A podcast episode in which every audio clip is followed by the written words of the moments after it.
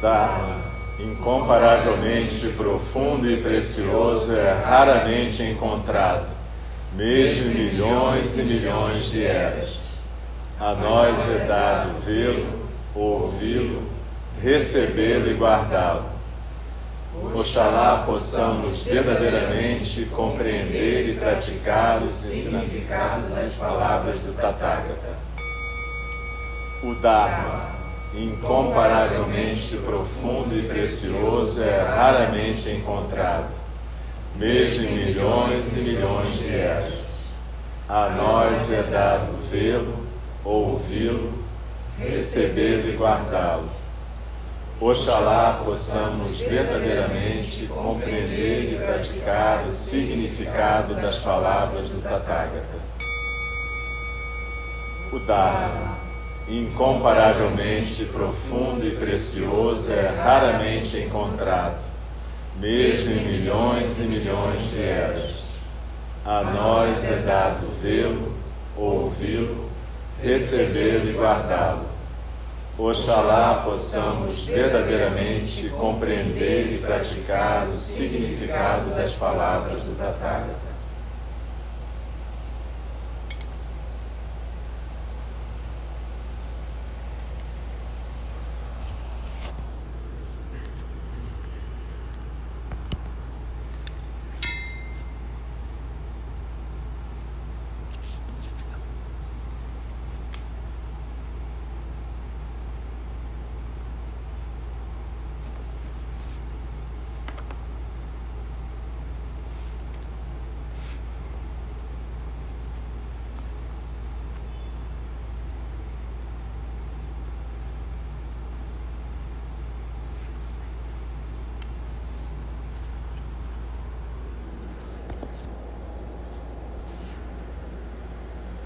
Shobogenzo, capítulo 3, manifestando aqui e agora. Em japonês é Genjo Koan.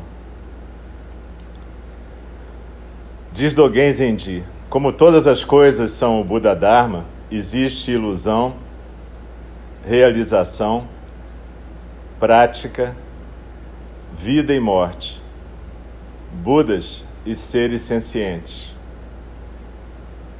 como as miríades de fenômenos não têm um si mesmo nelas, não existe ilusão, não existe realização, não existe Buda, não existe ser senciente, não existe nascimento nem morte. O caminho do Buda, essencialmente, é pular para fora da abundância e da falta Assim existe nascimento e morte, ilusão e realização, seres sencientes e Budas. Ainda assim, no apego, os botões de flor caem e na aversão as ervas daninhas se disseminam. Projetar o si mesmo no mundo e iluminar a miríade de coisas é ilusão. Quando as miríades de coisas iluminam o si mesmo, isso é o despertar. Aqueles que têm uma grande realização da ilusão são Budas. Aqueles que estão grandemente iludidos sobre a realização são os seres sencientes.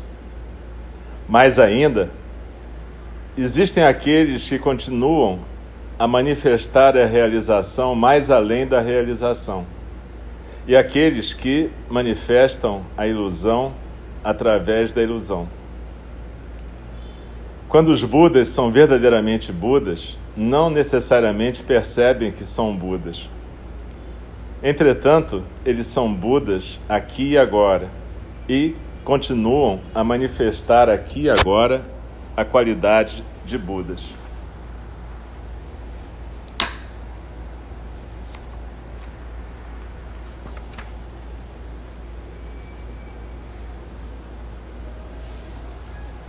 Quando você vê formas ou escuta ações, engajando inteiramente o seu corpo e mente, Você intui o Dharma intimamente.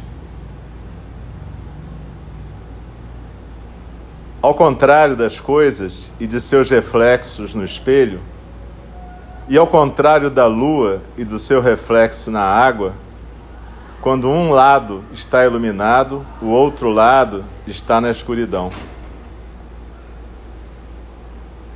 Estudar o caminho do despertar é estudar o si mesmo. Estudar o si mesmo é esquecer do si mesmo.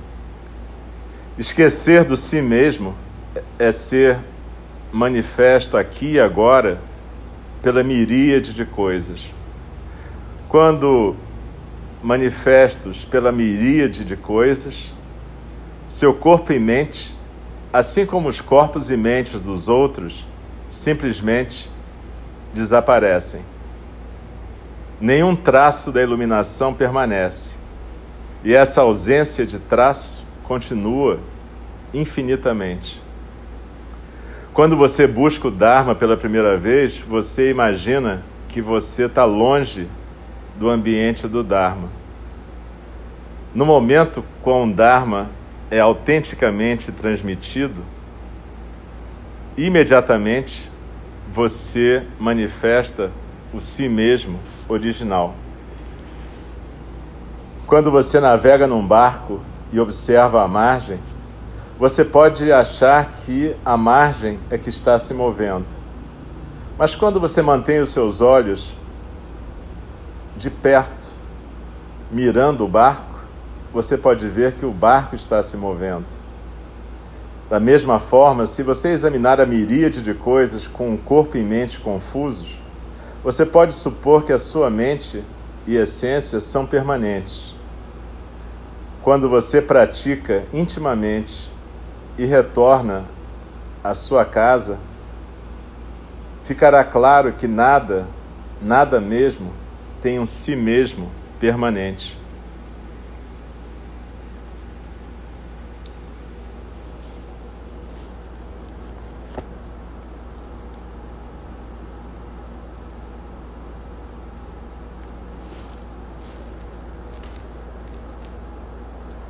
Então, esse é o começo do capítulo 3 do Shobogenzo de Dogen Zenji. Zenji quer dizer um mestre zen. Na verdade, literalmente, poderia querer dizer também um templo zen, porque, de certa maneira, um mestre zen é como um templo.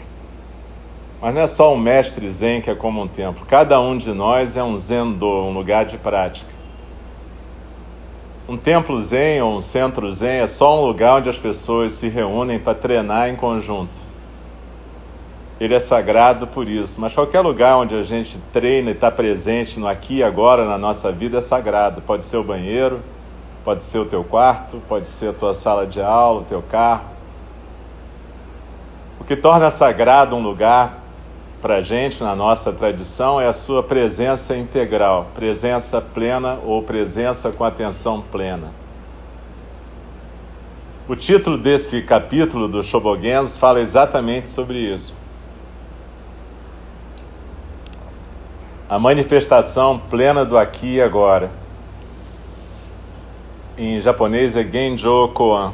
Koan quer dizer é uma palavra que veio do chinês para o japonês e quer dizer um caso legal, como se fosse um, um caso padrão legal para ser estudado. E Genjo quer dizer o aqui e agora presentificado em você, o ser que está sendo.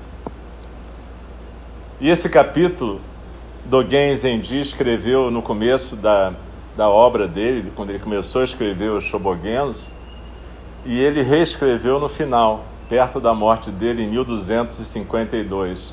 Se não me engano, ele acabou de escrever esse capítulo em 1251. A ideia de Dogen Zenji era ter um registro da prática dele e da maneira que ele conversava com os Budas e patriarcas. A prática do Dharma, Dharma para a gente é uma palavra que significa muitas coisas. Pode significar realidade todas as coisas, lei, a forma pela qual a realidade se manifesta para nós. Quando a gente fala Buda Dharma é o caminho de Buda, o, o jeito que a gente pratica. Budismo é uma palavra ocidental que não existia naquela época. Então, Dogen Zenji segue uma tradição budista, ele segue o Buda Dharma. E nessa tradição budista, desde a época do Buda Shakyamuni, seria mais ou menos no século VI a.C., é uma prática de meditação, de estudo, de quietude, mas ao mesmo tempo de conversa. A gente valoriza o silêncio, como vocês puderam experimentar em primeira pessoa aqui, mas a gente valoriza também o poder compartilhar o nosso Dharma, compartilhar a nossa prática. Dogen Zenji se preocupava que essa prática se perdesse. Então, no século XIII, portanto, mais ou menos 19 séculos, 18 séculos depois do Buda Shakyamuni, ele faz uma releitura do cânon budista através dos olhos da sua prática, do Zen.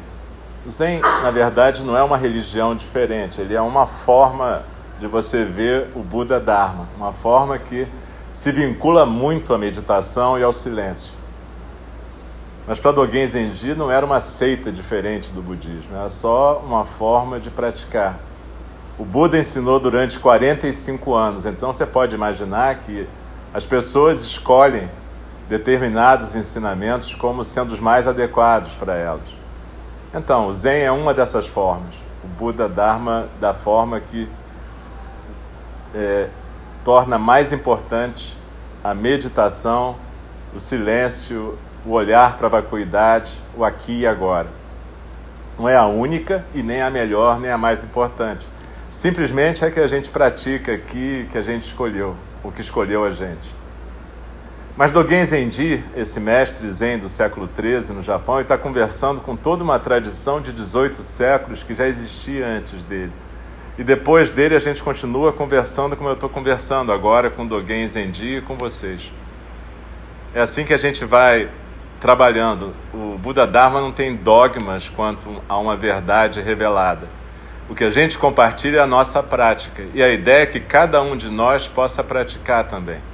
E cada um de nós possa ser um zendô e um professor no seu zendô. Claro que alguns de nós, formalmente, vão virar professores de um grupo de prática. Isso é necessário, mas não é porque essa pessoa é mais iluminada. Apenas ele está desempenhando um papel, um papel de condutor, um papel de provocador.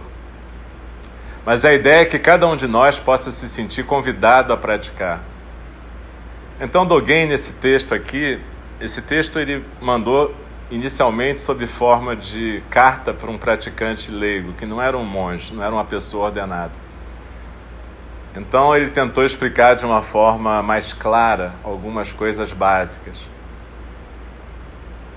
Então ele está falando aqui sobre ilusão e despertar, sobre nascimento e morte. Samsara é o mundo que a gente vive, e Nirvana, aquilo que normalmente, quando a gente escuta, pensa em iluminação. Só que Samsara e Nirvana são aqui, tudo junto. Não é um lugar especial que você chega. Na verdade, Dogen Zenji achava que a prática era a vida da gente, a prática contínua. A gente se ilumina enquanto a gente está praticando na vida. Se eu estou praticando com presença plena e atenção plena, eu estou praticando e sendo a iluminação, canalizando a iluminação. Então ele falou aqui nesse texto de uma coisa muito importante. É, ele fala: estudar o Dharma, investigar o Dharma, investigar a si mesmo ou o si mesmo.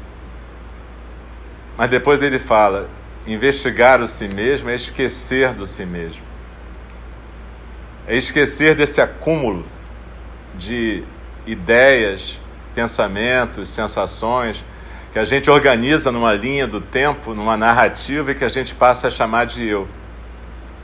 A gente se identifica com essa narrativa e o que o Buda dizia é o seguinte: tudo bem, esse é o jeito de viver nesse mundo, é um mundo relativo, é um mundo de relações. E nesse mundo de relações, cada um de nós é um polo de singularidade através de uma identidade momentânea.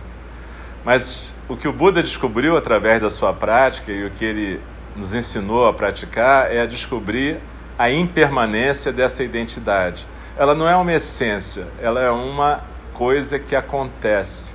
Ela é um fenômeno que vem e vai. Ela é um acontecimento. Como diria um delesiano, mas é simplesmente alguma coisa que acontece. Ela não é uma essência. Na nossa prática, a gente não fala de uma alma permanente ou de uma essência que continua. As pessoas confundem isso porque acham que no budismo existe uma reencarnação. Isso é uma doutrina mais do espiritismo, do espiritualismo. A gente fala de renascimento, porque a vida é feita de nascimento e morte. Como uma onda que vai, começa e acaba, como todas as ondas de energia. Então, tudo que a gente vive, na verdade, um dia se extingue e recomeça, mas não é você. Você é uma coisa singular que acontece, aparece e acaba. E, na verdade, você não aparece e acaba em momentos definidos no seu aniversário ou no dia do seu falecimento. Cada pensamento que surge e desaparece é nascimento e morte. A gente é que organiza isso numa linha de tempo contínua e chama isso de eu. Dogen Zenji então fala isso. Estudar o Buda Dharma é estudar o si mesmo. Estudar o si mesmo é esquecer do si mesmo. E quando você esquece do si mesmo, ele usa a expressão você é autenticado pela miríade de fenômenos, que é uma forma de dizer que, ao invés de ficar projetando sobre o mundo os seus preconceitos, opiniões, a sua narrativa, você abre mão disso e passa a tentar ser uma testemunha do mundo. Isso não é tão simples quanto parece, é fácil de falar e difícil de fazer. Mas a prática do zazen é exatamente isso, é uma tentativa de você primeiro aquietar o corpo e a mente num lugar. Por isso que a gente faz esse treinamento zen em grupo. É mais fácil a gente se aquietar meia hora em grupo. Se você sentar sozinho, essas pequenas mexidinhas que vocês estavam dando iam se transformar em grandes mexidinhas. É que aqui o, o ambiente inibe isso. Você não quer perturbar o coleguinha, então você fica mais quieto. Isso te obriga a se aquietar no corpo. Entretanto, você deve ter percebido que a sua mente galopa. Pelo menos a maioria das pessoas, quando senta assim a primeira vez, a mente fica muito acelerada. Alguns poucos felizardos conseguem já ter uma mente mais quieta. Mas o que acontece é que a gente percebe que a mente começa a conversar. E a gente conversa com a gente mesmo o tempo todo. Então leva um tempo até você desenvolver uma concentração no rara, nessa região, quatro dedos abaixo do umbigo, e poder realmente aprender a ficar quieto. Realmente aprender a estar presente no seu corpo, na sua postura, na sensação física da expiração e não nessa conversa contínua que a gente fica. Isso é uma prática que não é, é eu sempre digo que é que nem musculação. A primeira vez que você faz, só dá dor no corpo e saco cheio. Então você precisa paciência, perseverança para começar a ver músculo. Normalmente algum tempo. Quando eu comecei a praticar com meu segundo professor, que era um japonês lá nos Estados Unidos, ele falou: Ah, daqui uns 10 anos você vai estar bem, começando a praticar. Aquilo não foi muito animador, mas eu sempre fui um cara que gostava de desafio, resolvi continuar. E aos poucos eu fui continuando apesar de. Isso é importante para o praticante, é continuar apesar de. Apesar disso não ter nada a ver com o que você imagina que é uma prática budista, apesar da iluminação não existir, apesar de nada dessas historinhas ser o que parece ser, você continua.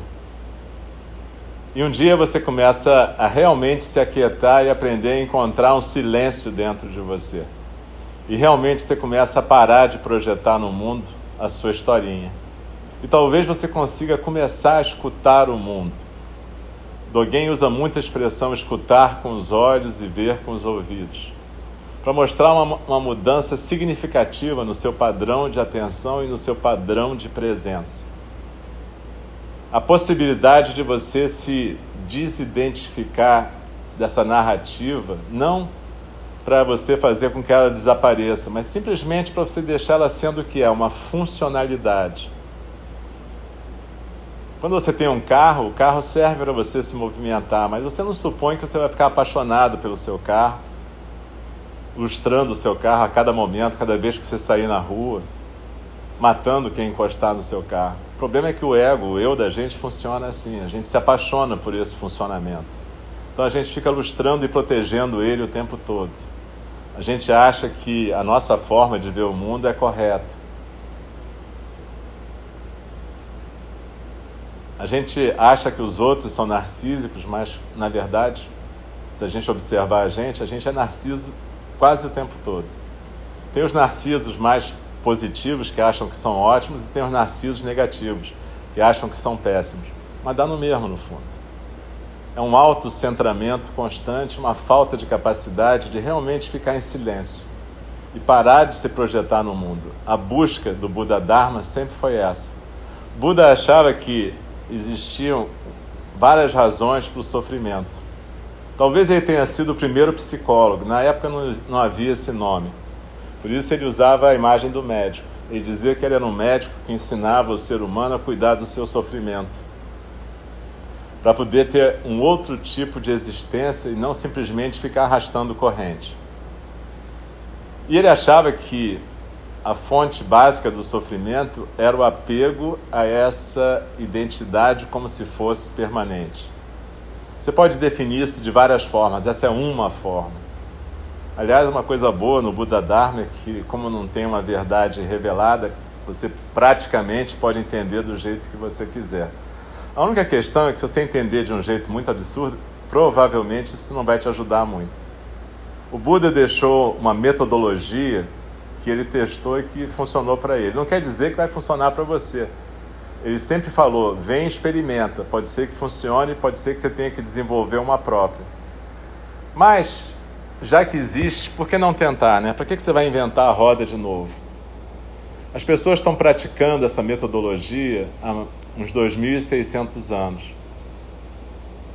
E hoje em dia, a gente tem a possibilidade de uma conversa entre essa psicologia que a gente pode chamar de oriental, budista, psicologia do Dharma e a psicologia dita ocidental.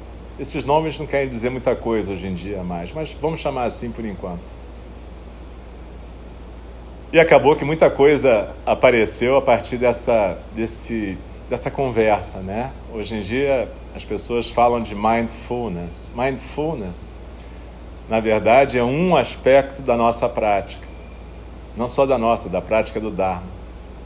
E que de repente virou a menina dos olhos dos coaches de todo mundo que ganha dinheiro com mindfulness.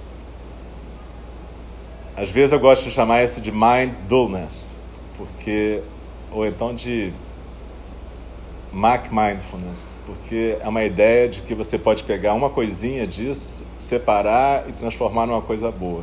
Eu sei, eu sei que quando a gente faz programas de oito semanas de Mindfulness, isso é útil.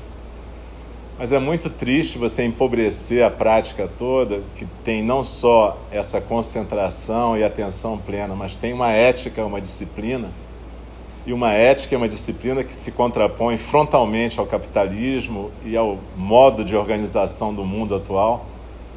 Então, é claro que para você vender isso, você tem que retirar isso do contexto. E é por isso que é muito triste, porque o contexto do Buda Dharma não é um contexto de técnica de meditação para você ser feliz.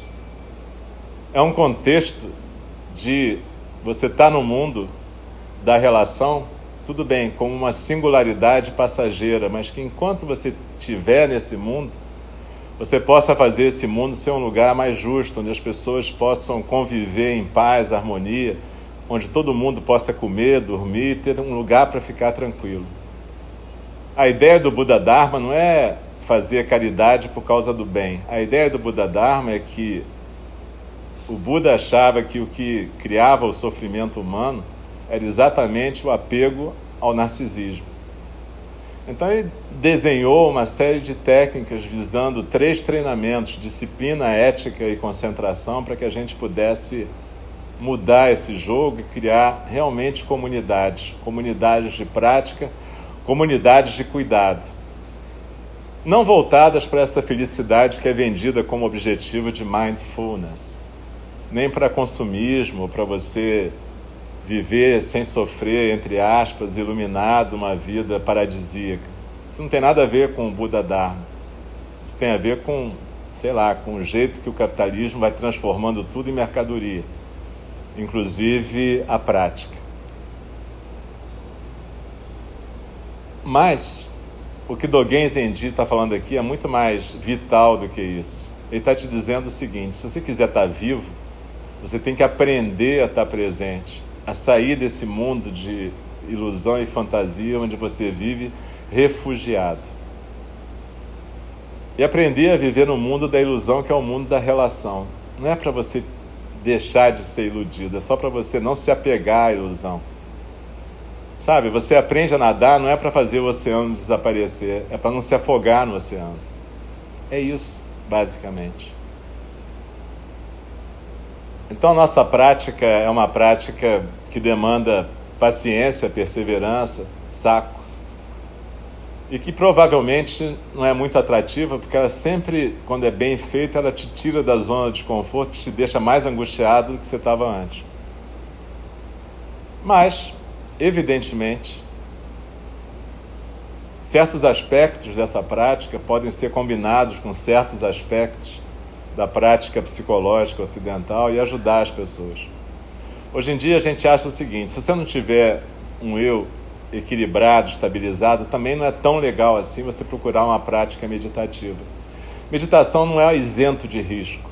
Tem essa ideia, ah, se não fizer bem, mal não faz. Não é bem assim.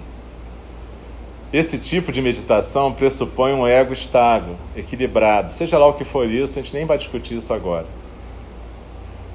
Mas o fato é que, para a maior parte das pessoas hoje em dia, uma combinação de coisas ocidentais e coisas da prática é necessário, porque você precisa frequentemente se tratar. Pouca gente é tão saudável a ponto de não precisar de tratamento, seja psicológico, seja farmacológico. E na verdade, essas coisas não brigam entre si. O problema é quando a gente quer achar uma verdade em algum lugar e se agarra a isso como se isso fosse a revelação de tudo. Então, Dogen está aconselhando a gente simplesmente a fazer isso. Tá bom, estudar o Buda Dharma é estudar o si mesmo, porque é esse que a gente tem acesso em primeira pessoa. Mas só que estudar o si mesmo é deixar cair corpo e mente na almofada, ele dizia. É esquecer do si mesmo. É aí que está a coisa do Zen. E a partir daí poder viver uma outra forma de realidade.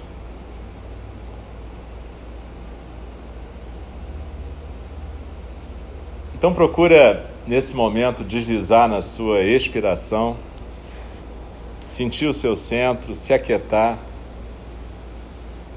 Desfruta um pouco mais dessa sensação de ficar quieto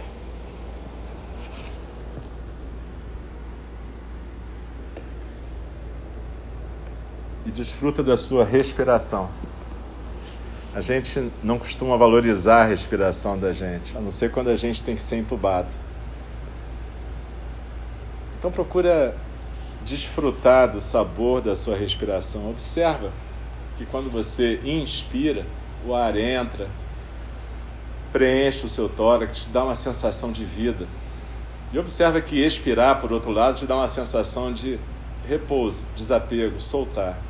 Um dia você vai simplesmente soltar o corpo e a mente de vez. Mas por enquanto a gente treina a fazer isso na almofada. A gente inspira e vive a vida, vive esse momento presente, momento presente, momento vivo, maravilhoso, uma dádiva, e depois a gente expira e se despede desse momento. E se aquieta. Por um breve momento a gente não inspira nem expira e a gente tem uma experiência muito breve, o que é possível experimentar de uma certa vacuidade.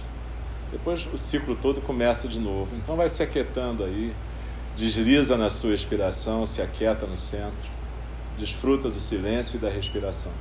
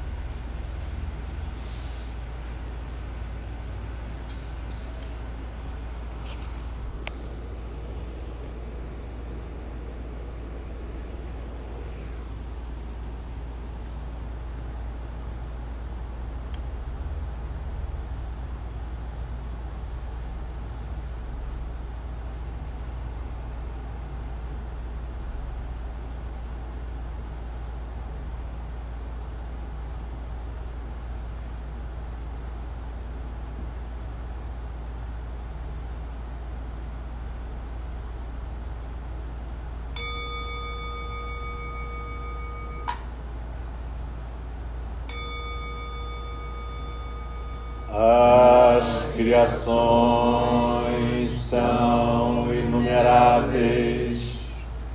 Faço voto de libertá-las. As ilusões são inexauríveis. Faço voto de transformá-las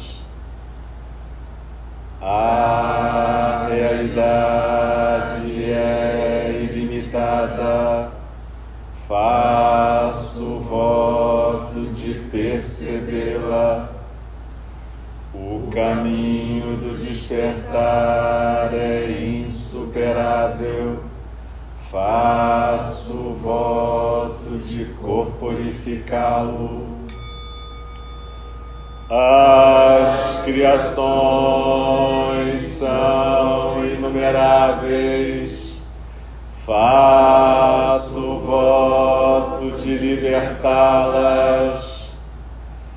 As ilusões são inexauríveis. Faço voto de transformá-las a realidade é ilimitada. Faço voto de percebê-la. O caminho do despertar é insuperável. Faço voto de corporificá-lo. As criações são inumeráveis. Faço voto de libertá-las. As ilusões são inexauríveis. Faço voto de transformá-las. A realidade é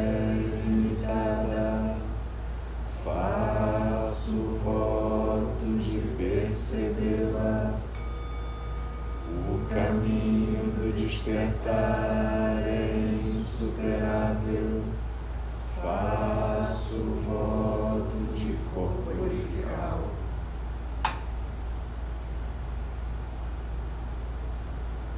Deixe-me respeitosamente lembrá-los a questão de vida e morte é de importância suprema.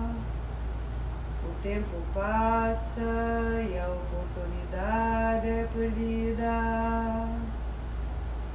Vamos despertar, despertar. Prestem atenção. Não desperdice a sua vida.